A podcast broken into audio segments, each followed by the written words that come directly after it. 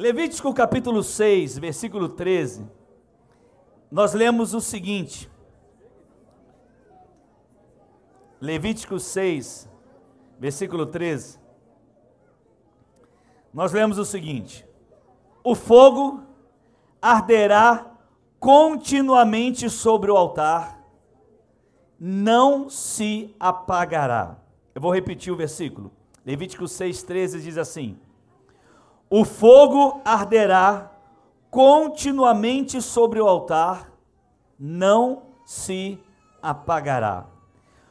Quando nós olhamos esse texto da palavra, ele está apontando, preste atenção, querido, para um desafio em nossas vidas. Esse texto aponta para um desafio diário em nossas vidas. Que desafio é esse? Nos manter, Pastor Jorge, na presença de Deus. Esse é o nosso desafio diário. Nos manter na presença de Deus. O texto já vai nos trazendo isso, esse ensino. Era função, então, dos sacerdotes manter a chama acesa do altar diariamente. Eles precisavam fazer aquela renovação diária. Não poderia ser semanal, não poderia ser mensal, teria que ser diário.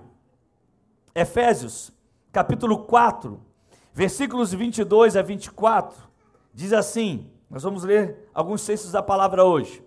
Efésios 4, 22 a 24, diz assim: Quanto à antiga maneira de viver, a antiga maneira de viver.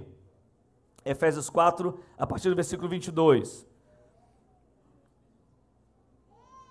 Quanto à antiga maneira de viver, vocês foram ensinados a despir-se do velho homem. Olha só como é que acontece com esse velho homem, que se corrompe por desejos enganosos. E o texto continua: a serem então renovados no modo de pensar e a revestir-se do novo homem, criado para quê? Criado para ser semelhante a quem? A Deus, em justiça e em santidade, proveniente de quê? Da verdade. Perceba que o texto, Paulo está falando da necessidade que temos de uma renovação. E uma renovação diária. Eu não vou tratar, na próxima mensagem a gente vai conversar sobre renovação diária. Mas é para que apontemos para isso, que o tempo de renovação não é baseado em eventos, mas é um momento que acontece hoje, amanhã, depois da manhã, todos os dias. Vejamos Romanos, capítulo 12, versículo 2. Romanos capítulo 12, versículo 2. Olha o que esse texto diz: Não se amoldem ao padrão deste mundo, mas transformem-se pela renovação da sua mente. Para quê? Para que sejam capazes de experimentar e comprovar a boa, agradável e que perfeita vontade de Deus. O que é renovar, queridos? Renovar é transformar em algo novo. Eu vou pegar isso aqui e vou renovar esse local, vou renovar esse objeto, então eu vou trabalhar nele para transformá-lo em algo novo. É fazer com que este algo fique melhor, ou fique como novo. Renovar também é revigorar. Renovar também é progredir. Portanto, é tempo de você renovar. É tempo de você progredir. E aí a gente poderia pensar, vamos pensar um pouco aqui, por que é necessário uma renovação? Ora, por que é necessário uma renovação? Baseado em Romanos capítulo 12, versículo 2, eu quero apontar para você três, três coisas pelos quais são, nos, nos ensina sobre a, essa renovação. Primeiro, porque nossa mente foi formada pelos conceitos do, de um mundo sem Cristo e ele, o mundo, deseja que continuemos no mesmo padrão. Vamos lá. Por que precisamos de uma renovação, Pamela? Por quê? Porque nossa mente foi formada pelos conceitos de um mundo sem Cristo. E ele, esse mundo, ele deseja que continuemos da mesma forma. E aí vamos pensar um pouquinho. Nós estamos falando de conceitos do mundo. Qual é o padrão do mundo? Nós vamos encontrar isso em 1 João capítulo 2. Vamos lá em 1 João capítulo 2. Abra sua Bíblia aí. 1 João capítulo 2, versículos 15 a 17. Olha só qual é o padrão do mundo. Então, por que precisamos de uma renovação? Porque nós viemos a este mundo. Este mundo tem conceitos. Este mundo tem um padrão. Esse mundo não tem Cristo. Então, quando chegamos em Cristo, nós viemos com essa formação na nossa mente do padrão do mundo. E agora, este mundo quer que continuemos o mesmo padrão, mas não é isso que a Bíblia nos ensina. Qual é o padrão do mundo? Olha só o que o texto vai dizer. Não amem o que? O mundo. Vamos ler juntos, vamos lá. Não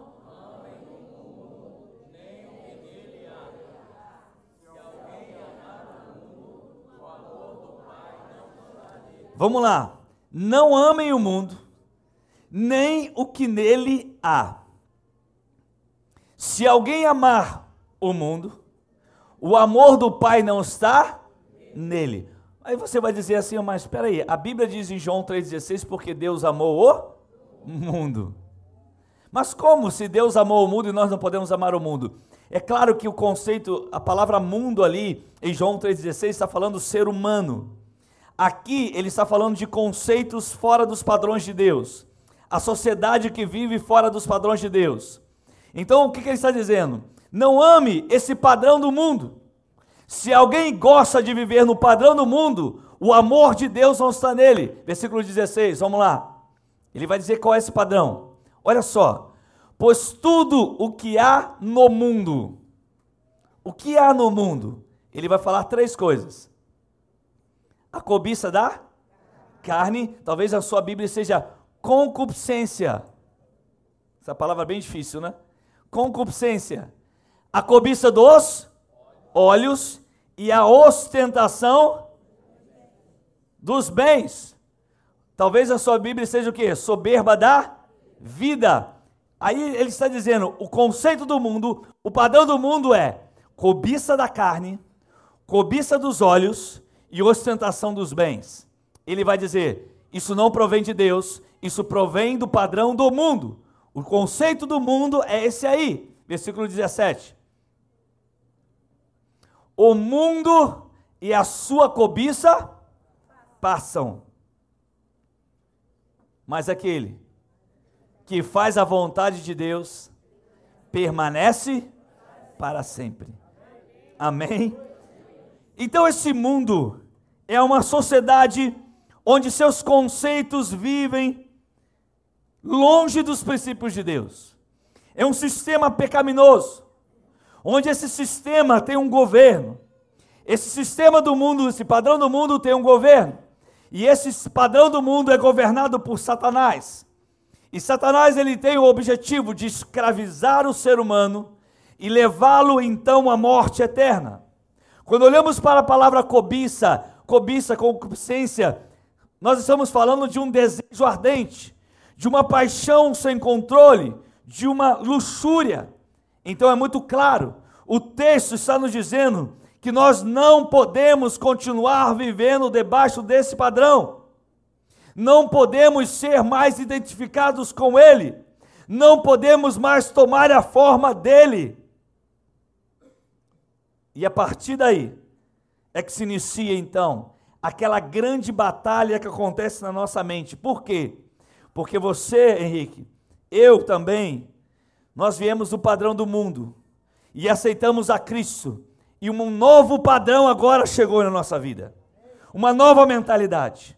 Porém, esse padrão do mundo, ele continua ainda nos influenciando. Por quê? Porque fomos formados nele.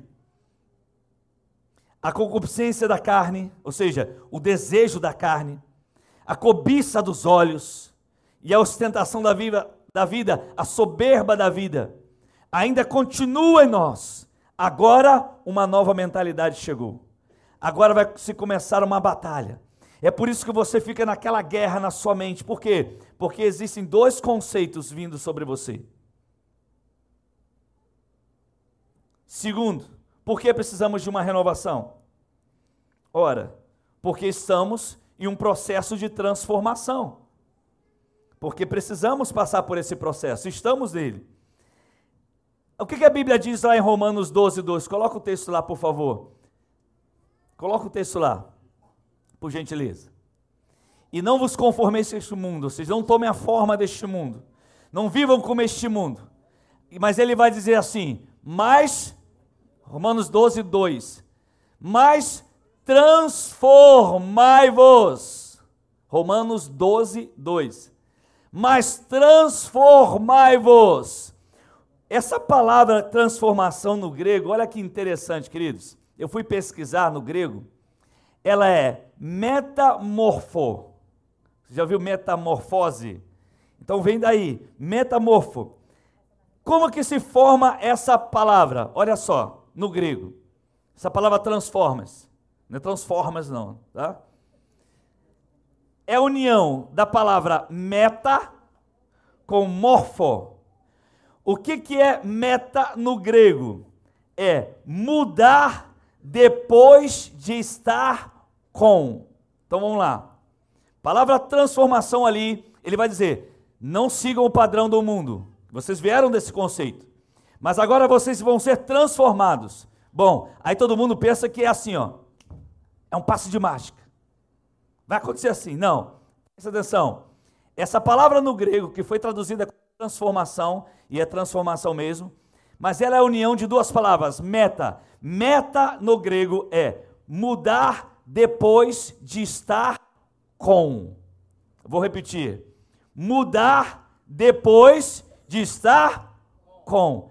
E a palavra morfo é mudar de forma de acordo com a realidade interior. Então, olha só, quando você vê essa palavra transformação, não é aquele sim, chegou, passa, tipo, mudou, não. Existe um processo nisso. Primeiro, metamorfo, ou seja, meta, mudar depois de estar com. No nosso caso, com quem? Com Cristo. Então, o processo de transformação começa de uma experiência pessoal que você tem com Jesus. Não é uma experiência de você ficar só frequentando a igreja. Frequentar a igreja é uma consequência. Você pode estar aqui na igreja, você pode estar na sua casa, você pode estar onde você quiser. Começa a transformação a partir do momento que você tem uma experiência real com Jesus. Eu fiz um, um teste lá no Projeto Herança essa semana e entrei na sala com as crianças, só com os meninos, e, e fui fazer um, uma dinâmica com eles. E lá, eu sei que no meio da dinâmica a gente começou a conversar sobre Deus, que a gente sempre vai falar sobre Deus no final de tudo. E perguntei, como é que a gente chega a Deus? aí indo para a igreja, orando. Nenhuma das crianças, nenhuma delas falou Jesus. Algumas são frequentadoras de igreja, têm seus pais crentes. Nenhuma delas respondeu Jesus. Você percebe que até no meio da igreja está se anulando a pessoa de Jesus? Se ele é o caminho para chegar a Deus, como que eu posso ensinar outra coisa? Às vezes nossos filhos estão sendo treinados a irem para a igreja, irem para uma rede, irem para uma célula, frequentar um culto, mas não sabem que precisam ter um relacionamento com Jesus. Se a transformação tem que acontecer para que o padrão do mundo saia, para que essa meta comece, é primeiro eu preciso estar com. Com quem? Com Jesus. Ou seja, a ideia de transformação pelo qual foi traduzida a palavra, escuta isso, é uma mudança que inicia após uma associação com, união com, neste caso, nossa transformação só acontece por uma associação que temos com Cristo, e isso se dá no dia da nossa conversão, daí inicia o processo do Espírito Santo em nossa vida.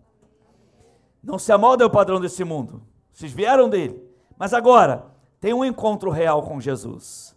E aquilo que habita agora em vocês, o morfo, ou seja, a realidade interior de vocês, genuína, vai começar a brotar. Vai começar a aparecer. Por quê? Porque vocês se uniram com Jesus. Vocês agora são um com Jesus. Agora a transformação acontece. Significa o quê, queridos? Assumir a forma que personifica adequadamente essa determinada essência interna. Literalmente o que é? Objetivo é nossa mente e vida em completa harmonia com a mente e a vida de Cristo. Esse é o objetivo. Quando Paulo escreve a carta aos Gálatas, capítulo 4, versículo 19, Gálatas 4, 19, ele fala assim: Meus filhos, novamente estou sofrendo dores de parto por sua causa, até que Cristo seja formado em vocês. Até que Cristo seja formado em vocês. Porque precisamos de uma renovação? Porque viemos com conceitos do mundo e precisamos trazer os conceitos de Deus. Porque precisamos de uma transformação? Porque estamos num processo de transformação. Já estamos com e agora precisamos revelar o que está dentro de nós. Uma realidade que está dentro de nós. Se ele habita em nós, essa realidade vai romper, essa realidade vai surgir através do Espírito Santo em nossa vida. Terceiro, porque precisamos de uma renovação. Romanos 12, 2 vai nos ensinar. Porque precisamos viver a boa, agradável e perfeita vontade de Deus. Agora olhe para cá. Talvez a palavra experimentar pode trazer a ideia de fazermos um teste. Quando a gente vai experimentar uma roupa, eu vou ver se a roupa é boa ou se é ruim se cabe bem em mim, se não cabe. Se eu vou comer uma fruta, eu vou experimentar se ela é boa ou ruim. A palavra experimentar aí, quando ela foi traduzida na, no original, parece que dá, traz aquela ideia de que você vai fazer um teste para saber se a vontade de Deus ela é boa, perfeita e agradável. Mas olha só, querido, apesar de a tradução usar a palavra experimenteis, a ideia no original lá no grego é dizer o seguinte: que a vontade de Deus, ela é totalmente aceitável. Por quê? Porque ela é genuína, ela é transformadora. A vontade de Deus não precisa de teste. Ela não precisa de você testar a vontade dele. A vontade de Deus não precisa da nossa aceitação. A vontade de Deus não precisa do nosso juízo para defini-la. Ela é plena em sua essência. Você quer conhecer a vontade de Deus? Metamorfa.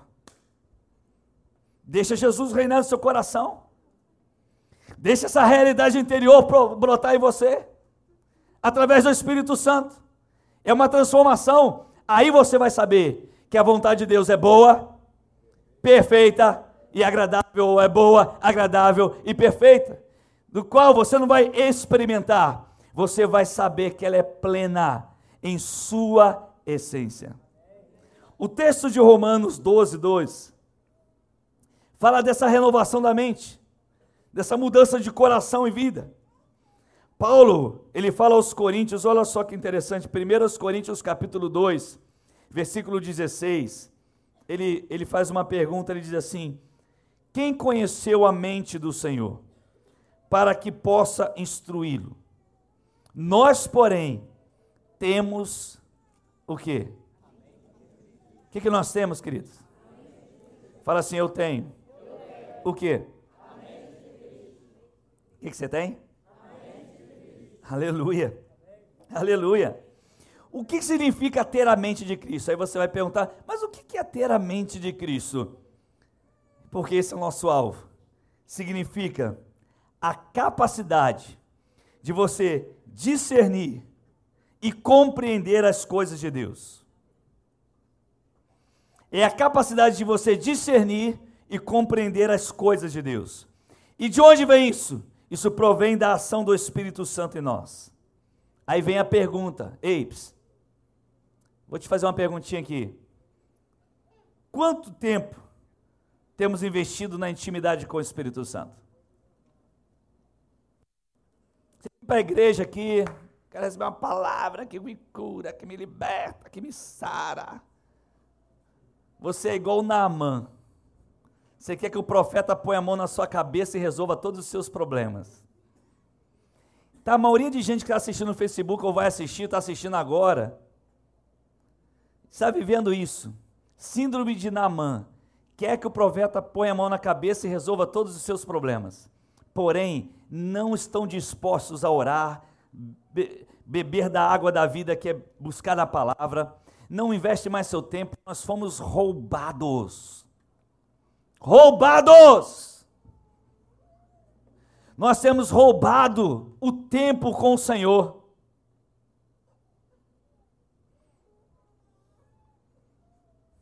Quanto tempo você fica no seu Facebook? Quanto tempo você fica no seu WhatsApp? Já se tem índices de pessoas que ficam oito horas por dia já se tem clínicas de recuperação para pessoas viciadas em redes sociais. Tá rindo? É verdade. Já se tem clínicas de recuperação para pessoas que estão vivendo redes sociais e não conseguem ver. Faz um desafio, passa um dia sem olhar rede social. Quero ver. Ah, eu consigo, beleza. Mas eu quero ver como que você se sente. É diferente. Como é que é aquele processo que dá quando a pessoa larga as drogas? Abstinência. Como que você vai se comportar na sua abstinência da rede social? Quanto tempo, queridão? Sabe como que Paulo resume a que ponto chegou a sua vida? Ele resume em Gálatas capítulo 2, versículo 20. Ele alcançou a mente de Cristo fui crucificado com Cristo. Assim, já não sou eu quem vive, mas Cristo vive em mim. A vida que agora vivo no corpo, viva pela fé no Filho de Deus, que me amou e se entregou por mim. Querido, chegou a hora de um renovo em sua vida. A mente de Cristo tem que tomar conta de nós. Sabe como que acontece? Vou te dar um exemplo na prática. Você enfrenta uma crise, vamos dizer que você enfrenta uma crise hoje, um conflito terrível. Aí você vai lá ter um diálogo com o seu discipulador, dentro de uma percepção humana, você vai contar o que está acontecendo. Aí você conta o problema, conta a luta, a guerra, a batalha. Porém, no decorrer dessa conversa, Fábio, no momento que você está conversando ali, o Espírito Santo traz à sua mente uma palavra. Ele traz a palavra. Talvez ele traga uma visão. Talvez uma iluminação que já tinha dado a você anteriormente. Mas você não se atentou para essa visão. Não se atentou para aquilo que o Espírito estava falando. Aí que acontece naquele momento? Escuta isso, porque é assim que funciona no discipulado. Você sai da percepção humana, Delmo. E agora você entrou na percepção espiritual, porque você está numa crise na sua família. Todo tipo de caos está aqui. Mas no meio da conversa, o Espírito, se é guiado pelo Espírito, vai te levar a uma percepção espiritual através da palavra dele, de uma visão, de uma iluminação, de uma revelação, e aí você vai sair desse campo aqui do mundo físico e vai entrar no mundo espiritual. E a partir desse momento, você vai começar a usar as armas espirituais para superar esse conflito. Ou seja, É aí que você vai experimentar a boa, agradável e perfeita vontade de Deus. Porque é assim que funciona. Para quem tem visão espiritual, você chega para o pastor, senta lá, eu vou contar meus problemas. Estou numa crise assim, assim, assim, assim, assado, e sei o que. Pastor, o que, que eu faço? Aí você quer que eu te dê receita do bolo para você começar a resolucionar todos os seus problemas na vida, quando você não tem percepção espiritual de nada. Você não ora, você não lê Bíblia, e você quer que um profeta chegue para você e diga: está aqui a receita do bolo, soluciona seu problema. Mas você não está afim de orar, de não ler a Bíblia, não vai ter a mente de Cristo, não vai discernir as coisas de Deus. Mas quando você, mesmo na crise, mesmo no conflito, consegue discernir o que o Espírito está te revelando, aí você começa a usar as suas armas espirituais. Segundo aos Coríntios capítulo 10, versículos 4 e 5, as armas com as quais lutamos não são humanas.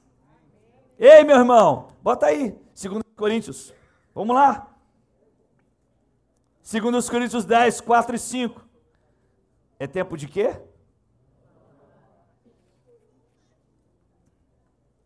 É tempo de renovar. Sai dessa preguiça de Bíblia, meu irmão. Em nome de Jesus, igreja. Saia dessa preguiça de não ler Bíblia e não orar. Chega disso. Acorda 10 horas da manhã, mas não acorda para ler Bíblia e orar. Não é porque você não possa acordar 10 horas da manhã, porque talvez você trabalhe à noite. Mas sai dessa preguiça, a gente tem força para jogar bola, para ir para o shopping, para ir para aniversário, para fazer isso, fazer aquilo, faxina, é, WhatsApp, Facebook. Só não tem força para orar, só não tem força para ler Bíblia. Como você terá a percepção da visão espiritual das coisas? Nunca! É tempo de renovar. Tem que entrar nesse campo, querido. E aí, quando você entra na percepção espiritual, aí vem 2 Coríntios 10, de 4 a 5. As armas com as quais lutamos não são humanas, você está no conflito. Você está na guerra, meu irmão.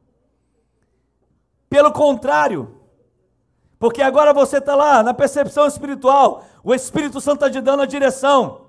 Pelo contrário, essas armas agora são poderosas em Deus para destruir o quê?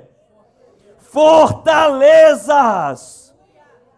Então, sei lá na tua casa, Fábio, está uma crise, você não está conseguindo ver as coisas acontecer. Se você entrar na percepção espiritual, a mente de Cristo, visão de Deus, senta com o seu discipulador, compartilha, e ele vai entrar com você em oração, aí vai te revelar as armas espirituais, e essas armas, elas são poderosas em quem? Em Deus, não é a sua força, é a força de Deus. E elas são poderosas para destruir o quê? Fortalezas.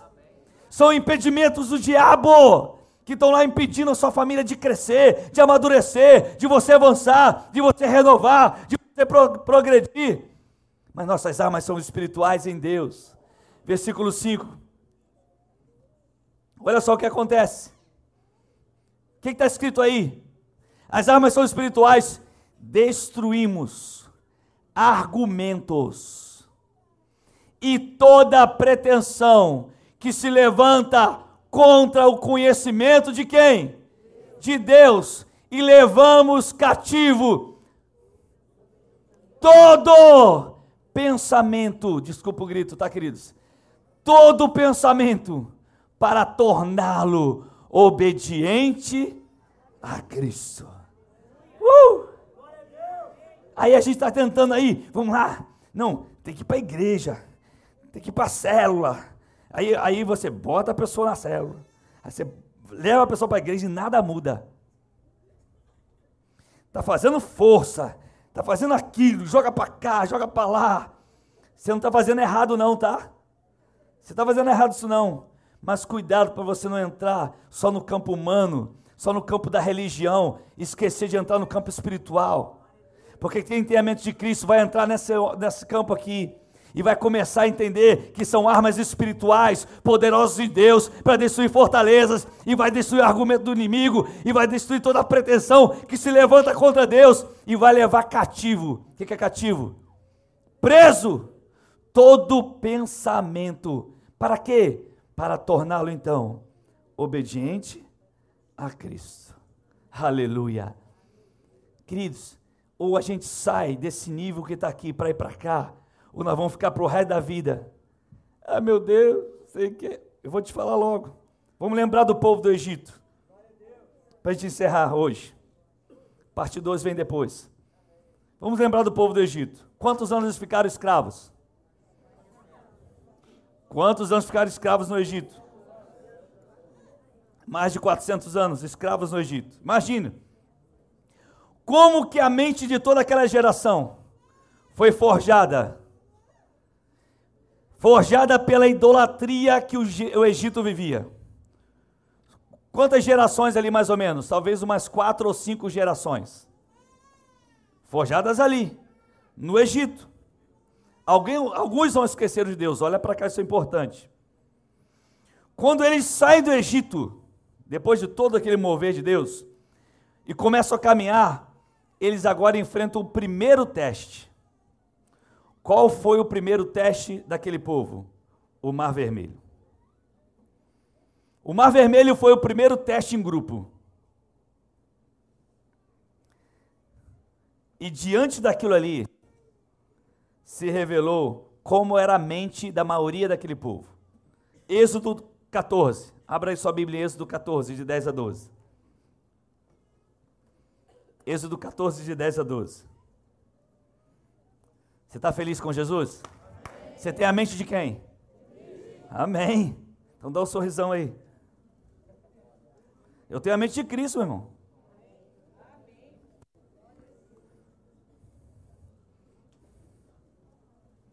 Êxodo 14, 10 a 12.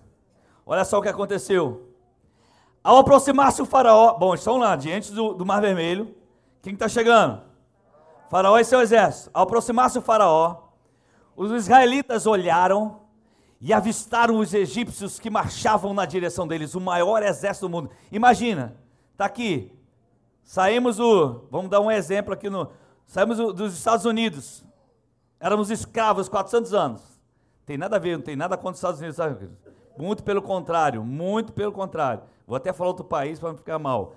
Está no Facebook aí. Tenho nada contra, meu querido. Em nome de Jesus, eu amo os Estados Unidos. Amém. Trump é nosso. Tamo junto. Vamos lá, vamos continuar. Sair de qualquer país, sair de Marte. Sair de Marte, estava escravo lá em Marte. Mas é a mais poderosa do mundo. Aí estamos saindo. De repente vem o Mar Vermelho nas galáxias. Vou voltar para o Egito que é melhor. Estou diante do Mar Vermelho. E aí vem aquele exército poderoso. Não sei para onde eu fui parar com isso. Vem aquele exército poderoso. E olha o que aconteceu. Eles primeiro ficaram aterrorizados. Meu Deus, aquele povo viu tanta coisa, queridos. Ficaram aterrorizados e clamaram ao Senhor, ainda bem, né? Alguns clamaram, vamos lá, versículo 11. Disseram a quem? Vai tudo para o líder, querido tudo para o líder. O som, já olha todo mundo para mim. É engraçado. Deu o microfone, está todo mundo olhando para mim. E eu vou fazer o quê? A planta caiu, já olha para o pastor. Disseram a Moisés: Olha o que eles falaram, queridos. Foi por falta de túmulos no Egito que você nos trouxe para morrermos no deserto? Irmãos, dá vontade de entrar na unção de Neemias. A Bíblia diz que Neemias pegou aquele túmulo pelos cabelos e deu uma surra. Olha só o que eles falaram: o que você fez conosco, tirando-nos de lá. Já não lhe tínhamos dito, já não lhe tínhamos dito no Egito Olha só o que eles falaram, eles estão repetindo. Eu já tinha falado isso para você, Moisés, nós já tínhamos falado isso. Deixe-nos em paz. Seremos, nós queremos ser escravos dos egípcios. Meu Deus! Olha o que eles vão dizer. Antes, ou seja, é melhor ser escravo dos egípcios do que morrer no deserto. Misericórdia. Que tipo de mente é essa, querido? Eu só vou citar só três. Primeiro, uma mente conformista. As coisas são assim mesmo. A nossa terra é assim mesmo. O Brasil é assim mesmo. Minha família é assim mesmo. Eu sou assim mesmo. Aceitar as coisas como estão. Por quê? Porque já nos conformamos que as coisas são assim mesmo. Não tem jeito não. É assim mesmo. Moisés estava dizendo assim: Moisés, para que mudar? A vida é assim mesmo. É melhor como está. É melhor ser escravo mesmo. Essa é a mente, querido, sem ter a mente de Cristo. É a mente escravo do Egito. Sabe qual é a segunda? É a mente escravizada. Eu nasci para ser assim mesmo. Eu nasci para ser assim mesmo. Eu não sei falar, eu não sei me relacionar, eu não sei conversar, eu não sou bom em matemática, eu não sou bom em português, eu não sei liderar, eu não sei fazer isso, eu não sei fazer aquilo. Mente escravizada. Eu nasci para ser desse jeito.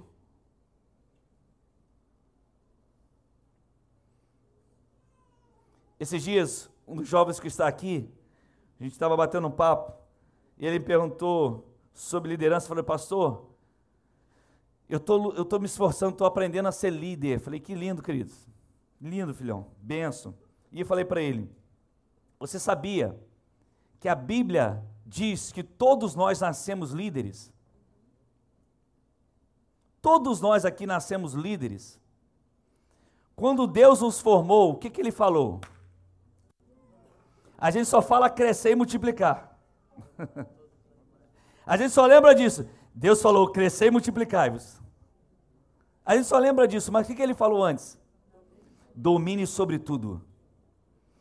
Deus já te formou um líder. Deus já te criou líder. O pecado, ele desfigurou isso. Alguns nascem como líderes, sim, por talento. Outros vão alcançar isso buscando capacitação. Então, essa mente, primeiro conformista, minha casa é assim mesmo. Mente escravizada, eu nasci, eu nasci para ser assim mesmo. Meu jeito é assim mesmo, eu não mudo. Terceiro, mente de um rejeitado. Sabe o que é a mente de um rejeitado? Eu não tenho ninguém que se importe comigo. Ninguém está interessado.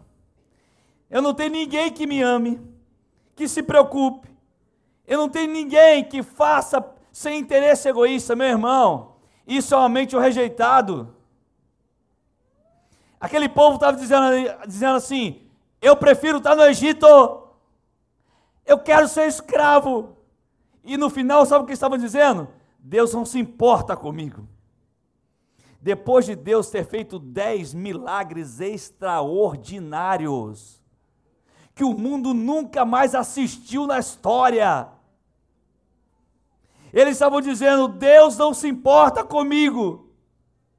Deus os tirou do Egito para morrer no deserto. Que Deus mau é esse? Era melhor ele me deixar ser escravo esse episódio do Mar Vermelho denunciou a realidade da mente das, da maioria dos seguidores de Moisés. O novo, querido, para o escravo do Egito é impensável, é inatingível, não muda nunca. E sabe que uma coisa? Ei, algumas vezes Deus nos permite passar por um mar vermelho. Passar não, ficar diante dele. Sabia disso? Talvez você esteja diante de um mar vermelho hoje. De um lado parece impossível, do outro pior ainda. É aquela frase que o mundo fala aí: se correr o bicho pega, se ficar o bicho come. Deus permite a gente passar pelo teste do Mar Vermelho. Porque é no teste do Mar Vermelho que vai revelar quem governa a nossa mente. Se temos a mente de Cristo ou se temos a mente do Egito. É nesse momento que Deus vai permitir que a gente cresça. Porque o Egito ele representa esse padrão de mundo que nós estamos enfrentando. Ou esse padrão que nós estamos sendo guiados e não podemos ser guiados mais. Mas eu tenho uma notícia para você. Chegou o tempo de renovar. Chegou o tempo de ter a mente de Cristo. Chegou o tempo da gente viver essas realidades espirituais sairmos desse campo. Você está lá, sabe, Zé, na sua luta lá na, no, no restaurante, vocês estão lá naquela guerra, no campo humano, como outros aqui também estão, lá o pastor Arthur na sua loja, enfim, cada um na sua batalha. E aí, o que, que vai acontecer quando você tem a mente de Cristo? Virar uma percepção espiritual, o que está acontecendo? Você está lá com aquele patrão que está te seguindo, enchendo sua paciência e você está doido para sair daquela empresa, e você está nesse campo humano. Esse cara é chato, não aguento mais. Que pessoa enjoada, eu não quero mais trabalhar com essa pessoa. E de repente você vai para o campo espiritual, por quê? Porque Deus vai te revelar uma coisa a mais. Por que isso? Porque você tem a mente de Cristo. E quando você entrar na mente de Cristo, estiver vivendo essa mente de Cristo, você vai começar a perce perceber as coisas espiritualmente e você vai entender que Deus te colocou ali para mudar a história de alguém. Deus te colocou ali para mudar aquela estrutura. Deus te col colocou ali para um novo tempo. Chegou o tempo de renovar. Deus quer trazer o novo para você. Deus quer trazer uma nova vida. Segundo os Coríntios 5:17, assim que se alguém está onde? Em Cristo. Nova criatura é.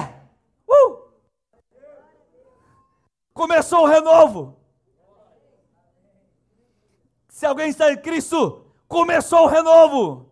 É uma nova criatura. As coisas velhas já passaram.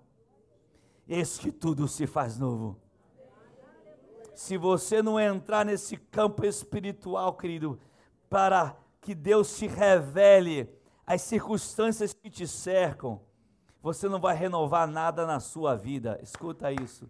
Se você está numa luta com seu filho, se você está na luta com sua filha, com seu pai, com sua mãe, com seu familiar, saia desse campo da percepção humana somente entre na percepção espiritual das coisas. Só acontece de um jeito: oração. Sem oração, você vai continuar lutando com suas armas carnais. Estou tentando me livrar dessa droga, estou tentando me livrar daquilo, estou tentando me livrar. Você vai continuar lutando e não vai conseguir. Você tem que entrar no novo nível. Aquele que está em Cristo, nova criatura é. As coisas velhas já passaram, tudo se faz novo. É um novo tempo na sua vida. Você tem que entrar nesse campo, querido.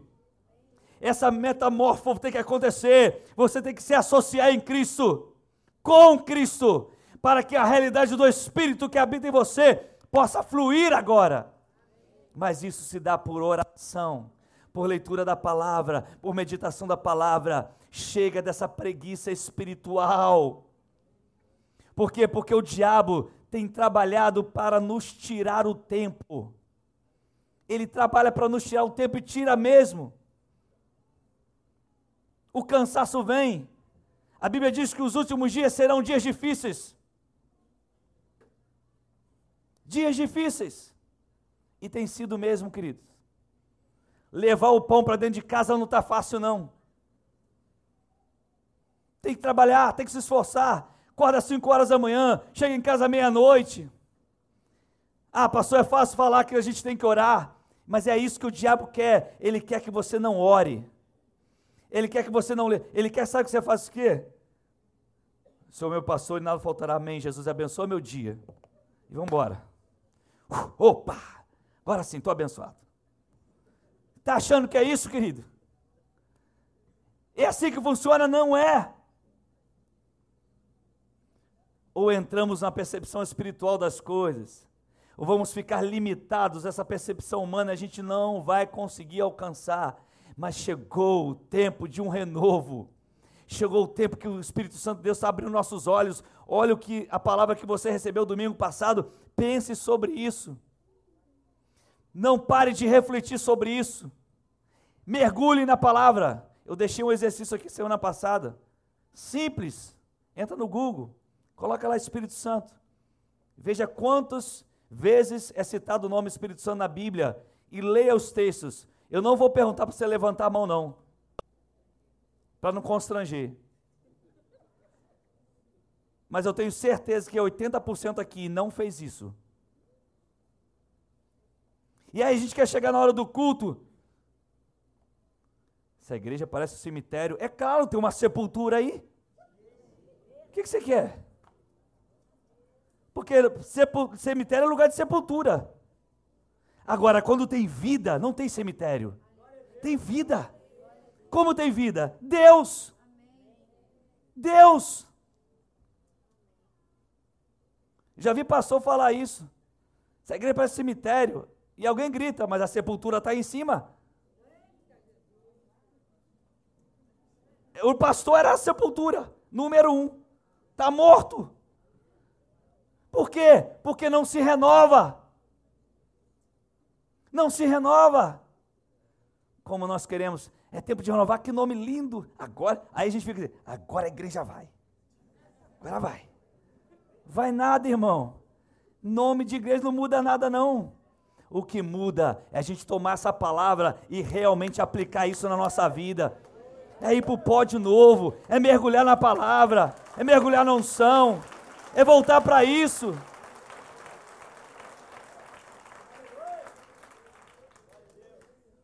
Aí vai um, eu vou na igreja A, vou na igreja B, ali é mais animadinho, ali é mais animadinho, ali tem mais jovem. Querido, não se iluda. Não se iluda. Se não quer ler Bíblia, se não quer orar, se não quer mergulhar na unção, vai ficar morto espiritualmente, apodrecendo. Pode ir 500 show gospel, não vai mudar nada. Se nós queremos renovo, vai começar pela palavra. Sabe, é difícil, irmão, criar esse hábito, Fábio, é difícil. Mas não é impossível. É acordar, que você acorda que horas para trabalhar? Cinco e meia da manhã, glória a Deus. Acorda meia hora antes. Lava o rosto faz um café, toma o café, precisa ser crentão não, fazer em jejum não. Toma o café para dar aquela despertada. Se tiver um cantinho, vai lá no cantinho, fecha a porta, pega a sua Bíblia e deixa a palavra falar. Depois que a palavra falar com você, aí você se prostra diante do Senhor e começa a falar tudo que você tem vontade de falar. Rasga seu coração. Passa 10, 15 minutos, 20 minutos, você não vai nem ver. Não importa o tempo, importa teu coração. E deixa fluir. Teu dia não é mais o mesmo. Aí a gente começa a sair daquele campo. Caramba, meu emprego, tudo. Caramba, meu salário, meu Deus, minha família, meu Deus, não sei o quê. Ah, já sei. Vou, vou levar, vou levar. Aí, aí a gente quer resolver tudo. Já sei, vou levar minha esposa para jantar fora agora vai melhorar meu casamento. E continua a mesma coisa. Por quê, querido? Porque está usando a arma carnal. Não é que você não deva fazer isso, faça isso. Por favor. Faça isso. Mas se você acha que vai consertar sua família só com arma carnal, está perdido. Nós temos a mente de Cristo. Somos nova, novas criaturas. Coisas velhas já passaram, tudo se fez novo. Nós estamos num campo diferente, queridos. Campo diferente é campo espiritual. Ei, é campo espiritual. Não se vence na força do braço, é na oração. É na oração. Quantas vezes seus pais já oraram por você? E você está aí como fruto de oração. Fruto de oração. Fruto de oração. É tempo de renovar.